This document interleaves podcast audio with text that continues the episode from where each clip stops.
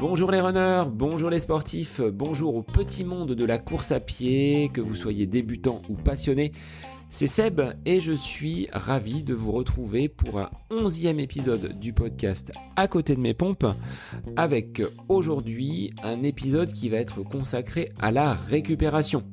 Euh, la récupération est en effet un élément fondamental dans notre pratique, puisque si l'on veut euh, avancer, performer et surtout ne pas se blesser, il va falloir être vigilant. Alors aujourd'hui, moi je vais vous dispenser euh, quelques petits conseils, conseils que j'applique dans mon quotidien, hein. après chacune des séances. je dirais que j'ai une méthodologie et des éléments que j'applique de façon chronologique après chacune des séances bah, pour justement ne pas euh, tomber dans euh, une mauvaise récupération et ne pas avoir de blessures. Donc c'était des éléments importants et j'aurai 5 conseils à vous transmettre aujourd'hui pour une récupération efficace. Et ce sont des conseils relativement naturels que vous pouvez mettre en place de n'importe quel endroit où vous vous trouvez sans avoir besoin d'énormément de matériel. Mais avant de commencer cet épisode, je voulais faire un petit coucou euh, bah, à différentes personnes hein, qui m'ont euh, contacté par euh, soit la page Instagram ou la page Facebook et avec qui je suis voilà, en, contact, notamment Betty du Hamsters Running Club et puis bah, toutes les personnes qui ont pu liker, commenter, partager donc ces différents épisodes au cours des semaines. Donc ça me fait plaisir hein, de pouvoir échanger avec vous. Euh, preuve que le podcast a quand même son utilité et que vous bah, écoutez euh, patiemment, sagement et attentivement euh, ces différents épisodes. Alors, c'est parti pour ce onzième épisode consacré à la récupération, onzième épisode du podcast à côté de mes pompes.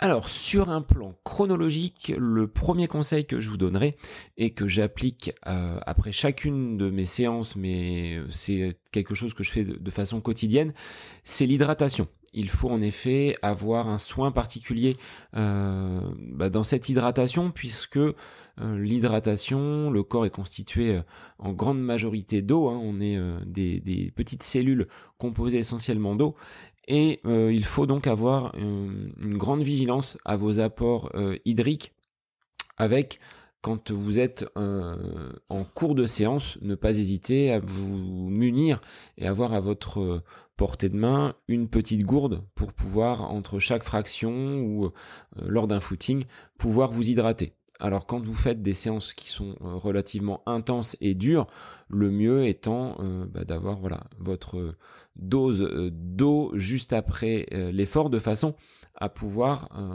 réhydrater le corps et éviter toute déshydratation. Il est avéré qu'à partir d'un petit pourcentage de, déshydratation, hein, 1 ou 2%, vous allez diminuer considérablement vos capacités. Alors sur la récupération, l'apport en eau permet justement d'éviter tout ce qui va être crampes, tendinite, mais également ces lésions musculaires. Donc euh, vous allez peut-être pas le sentir euh, tout de suite. C'est-à-dire vous dites j'ai fait une séance, bon j'ai pas eu soif, j'ai pas besoin de, de, me réhydrater, il fait pas très chaud. Et ça aussi ça peut être euh, un piège, se dire que quand il fait pas très chaud, on n'a pas besoin de boire. Et en fait bah si, que l'on soit en période estivale où là la, sensation de soif va se faire sentir très rapidement, même en hiver, munissez-vous, ou là à cette période, vous voyez, on est en pleine euh, bascule au niveau de la saison. Euh, on était euh, la semaine dernière avec 25-30 degrés, on descend à peine 10-12 degrés là sur, sur cette journée de, jeudi. Il faut justement vous munir de cette petite gourde ou de votre bouteille d'eau pour continuer à vous hydrater. Alors, ce que je fais, moi, c'est qu'après chacune des, séances, euh, quand je rentre à la maison ou si je suis euh, en voiture, euh, si la séance est un peu éloignée du domicile, ou même quand je suis à vélo, bah, c'est d'avoir justement de quoi me réhydrater avec, si vous le pouvez, une qualité d'eau qui soit quand même assez intéressante. Ces eaux type Saint-Yor qui vont être relativement chargées en minéraux et en bicarbonate ce qui va permettre de drainer et d'éliminer, on va dire, toutes les euh, impuretés que le corps a pu justement emmagasiner, liées justement à l'effort. Hein. On va concentrer pas mal de, déchets qui vont être éliminés par cet apport en eau. Alors euh, en, test, hein, ce qu'on peut regarder et ce qu'un médecin m'avait dit, c'est que plus les euh, urines le lendemain d'une séance vont être claires, plus euh, ce sera un signe que vous êtes bien hydraté. Urine foncée, pas assez hydraté, besoin d'éliminer les toxines. Urine claire, on va avoir finalement une bonne hydratation. Donc ça peut être un, petit indice pour savoir si vous êtes euh, bien hydraté. Alors dans mon métier en tant que, professeur, euh, je me balade toute la journée avec une bouteille d'eau. Je dirais que je consomme à peu près un litre et demi d'eau par jour ce qui ne représente pas sur la journée quelque chose d'insurmontable, hein, ce qui correspond à peu près euh, à un verre par, euh, un verre par heure, mais pensez-y, euh, c'est quelque chose qui est important pour justement le bon fonctionnement des cellules de l'organisme et en prévention des crampes et des lésions musculaires. Je pense que l'hydratation est quelque chose quand même de, très important et sur lequel il faut apporter quand même le, le plus grand soin. Donc soyez vigilants ce serait mon premier conseil euh, à votre hydratation, à la fois donc pendant l'entraînement, essentiellement après, vu qu'on parle là aujourd'hui de, récupération dans cet épisode, mais également d'avoir euh, au quotidien, donc avant les séances, cet apport suffisant en eau pour vous permettre euh, ben, un bon fonctionnement et d'éliminer toute possibilité, alors je dirais pas toute, mais de réduire grandement les risques de, blessures donc sur ces pathologies que l'on appelle euh, tendinite ou euh, tendinopathie. Donc euh, tout ce qui est en lien avec les, tendons, c'est eux hein, qui vont prendre en premier lorsqu'il y a justement un, déficit en hydratation. Donc soignez votre hydratation, ce serait mon premier conseil pour une récupération optimum. Deuxième conseil que je pourrais vous transmettre lors euh, de cet épisode consacré à la récupération, c'est l'alimentation. C'est-à-dire que vous sortez, et ça a été mon cas ce matin, d'une séance relativement intense. J'avais au programme le Run de kilomètres Challenge euh, organisé par la FFA où je devais faire 2 ou 3 2000 mètres donc à vitesse relativement importante. Après la séance, bien évidemment, si euh, l'apport alimentaire n'est pas suffisant, la dégradation musculaire qui s'est opérée avec la séance, c'est-à-dire que lorsqu'on travaille sur des séances euh, relativement intenses avec de la vitesse, on va euh, venir casser ces petites fibres musculaires. Et donc par la récupération, par l'alimentation, c'est également un moyen donc de, de bien récupérer et d'avoir finalement une reconstruction musculaire et un enchaînement possible des séances qui, euh, va être suffisamment euh, bon pour vous permettre de continuer à progresser et d'éviter, là encore, toute blessure. Donc l'alimentation, ben, on a le triptyque hein, dans l'assiette, à savoir un apport euh, protéiné qui va lui entre guillemets permettre la reconstruction musculaire. Ensuite, ben, on peut avoir euh, donc des glucides, donc euh, les féculents, mais ça peut être du pain, ça peut être des choses qui vont apporter justement des, réserves au niveau glucidique et puis euh, bah, les fibres hein, à travers les, les fruits euh, et les légumes. Donc veillez justement après une bonne séance, en fonction de l'heure à laquelle vous la faites, si c'est le matin, si c'est le midi, si c'est le soir, à euh, quand même soigner votre alimentation post-effort. Avant l'effort, le corps a suffisamment de réserves, on n'est pas forcément obligé d'avoir énormément de stockage. Enfin, vous n'êtes pas obligé de prendre une grosse collation avant l'effort. Personnellement, si je prends euh, quelque chose avant, je vais être un petit peu lourd et ça va être euh, difficile pour moi de, faire une bonne séance. Donc euh, là, la séance, je l'ai faite ce matin, donc au petit déjeuner, je l'avais pris suffisamment tôt pour me permettre en milieu de matinée de faire ma, ma séance sans avoir de lourdeur. Arrive le déjeuner où là il faut voilà soigner justement son apport alimentaire de façon à euh, bien récupérer et à euh, bah, voilà être en forme après la, après la séance. Donc ne négligez pas cet euh, apport alimentaire, c'est un deuxième facteur de récupération pour optimiser votre progression. On va constater justement que euh, la progression passe aussi par euh, une bonne alimentation. Euh, ce serait dommage d'avoir fait des efforts, d'avoir la possibilité de progresser, et puis derrière d'apporter une alimentation qui soit pas correcte ou bah, de mauvaise qualité. Donc, et, ça je l'ai constaté avec donc David, donc mon diététicien, c'est que les jours où j'ai course à pied, bien souvent, je vais faire plus attention à ce que je mange après. Donc, euh, comme si euh, dans le cerveau, il y avait euh, un petit voyant qui s'allumait en me disant Attention, Seb, tu as bien couru ce matin, ne va pas gâcher ce que tu as fait derrière. Et à plusieurs reprises, hein, sur différents bilans, on avait constaté que les apports alimentaires étaient de bien meilleure qualité les jours où j'avais entraînement.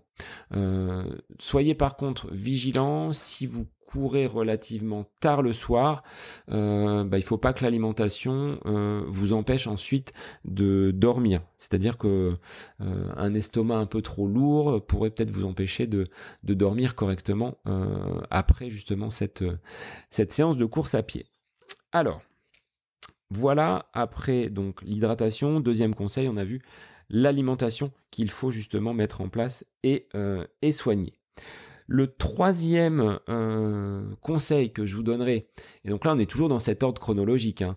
je rentre, donc je bois, je m'alimente, et donc après la douche, avoir, euh, et c'est ce que je pratique régulièrement, une séance euh, d'automassage. Donc les automassages, on peut les faire donc euh, avec voilà ses propres mains. Moi, j'utilise bien souvent un rouleau de massage. Donc un rouleau de massage, c'est comme un rouleau à pâtisserie, vous voyez.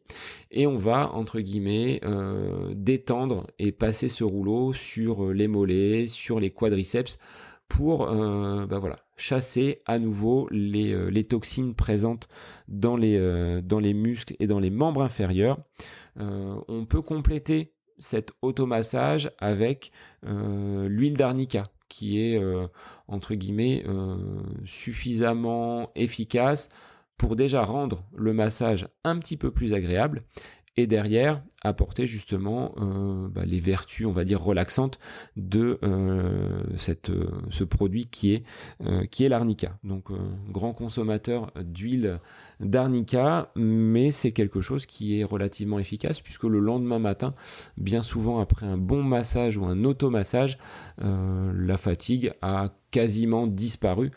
Preuve que le travail de massage conjugué à l'huile d'arnica est quand même relativement efficace. Alors ces petits bâtons de massage, euh, vous les trouvez hein, chez Decathlon, dans les euh, euh, magasins qui proposent justement des articles de sport. Ça coûte pas très très cher. je dois en avoir un qui fait moi 30 à 40 cm. Et les, les roulements sont entre guillemets euh, suffisamment euh, euh, doux pour ne pas causer de, de traumatisme. c'est pas forcément agréable sur une partie qui est dépourvue de, muscles, mais sur les muscles, ça permet quand même de bien bien détendre donc d'éventuelles tensions. et donc après, sur, au niveau des mollets, au niveau donc des, des quadriceps, des ischios, vous pouvez le, passer, même pour détendre au niveau de la nuque, au niveau donc des lombaires, vous avez euh, des ouvrages qui sont très bien faits. Euh, je vous mettrai en note. Ils sont réalisés par Christophe Cario, qui est euh, donc un, coach sportif que j'affectionne particulièrement et qui, dans chacun de ses ouvrages, quelle que soit sa programmation ou les plans d'entraînement qu'il propose, donc entraînement musculation globale. Hein. Euh, il propose voilà toujours une thématique liée aux, automassages parce que c'est quelque chose d'important. Et je dois vous avouer que de pratiquer régulièrement ces automassages euh, comme d'autres euh, voilà, d'autres pratiques comme l'hydratation, l'alimentation qu'on vient de voir, mais ces automassages là, juste après les séances, sont quand même très efficaces pour détendre vos muscles. Et puis moi je le fais devant la télé, donc je dois vous avouer que ça me prend pas énormément de temps, 5 à 10 minutes, mais c'est suffisant au quotidien pour euh, détendre euh, de façon assez euh, importante les muscles. Et là, vous allez aller travailler, je dirais, en profondeur. On peut prendre également une balle de tennis si vous voulez détendre la, voûte plantaire. Il existe plein de petits outils hein, qui permettent justement, en dehors de ce bâton de massage, de venir justement en profondeur pour travailler les, les, muscles et vous permettre une détente maximale. Donc ce point voilà consacré aux automassages, bah, ça viendrait en troisième point donc dans mon euh, bagage de conseils pour euh, optimiser la, récupération. Alors le quatrième point justement que je pourrais vous euh, proposer pour votre récupération optimale, c'est le sommeil. C'est-à-dire que pour avoir une récupération qui soit bonne, ben, la meilleure position, c'est euh, d'être allongé et de dormir. Pendant votre sommeil, euh, votre corps va reconstituer l'ensemble des fibres qui ont pu être cassées, vous permettre de vous régénérer et d'avoir, entre guillemets, le lendemain, un tonus euh, suffisant. Alors bien souvent, vous le voyez, hein, quand on a des grosses, grosses séances, ben, le lendemain, ça peut tirer un petit peu alors, à voir si euh, au niveau de votre sommeil, vous êtes suffisamment, on va dire, sur un volume euh, qui vous permet le lendemain de ne pas être trop fatigué. Si vous vous couchez euh, peut-être trop tard, en fonction de votre emploi du temps, hein, après, ça dépend vraiment de, votre activité et de ce que vous faites, mais se coucher trop tard va forcément décaler l'endormissement et derrière, euh, le sommeil fonctionnant par cycle, si vous vous réveillez en plein milieu d'un cycle, euh, vous risquez de ne pas avoir votre compte de sommeil.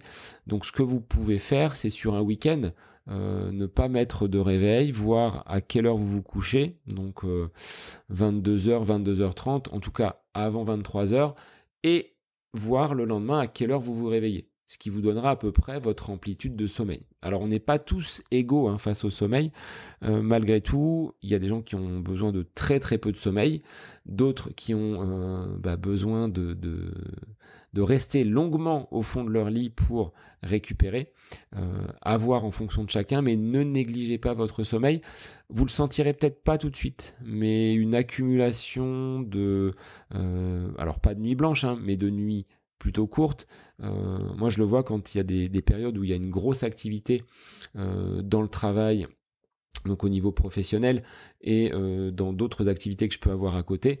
Bah, si le sommeil est raccourci, le lendemain, la séance, si, elle est prévue, je vais pouvoir la faire et que ça se passe relativement bien, mais au fur et à mesure des jours et des semaines, à un moment donné, ça risque de coincer un petit peu et euh, des signes de tension, de fatigue vont euh, peut-être euh, être perçus par le corps et ce sont des signaux d'alerte. Donc il faut vraiment faire attention donc à la qualité de son sommeil et à la durée. Alors maintenant les montres hein, vous proposent des trackers d'activité donc nocturne avec justement le temps passé dans le sommeil profond, le sommeil paradoxal, le sommeil léger.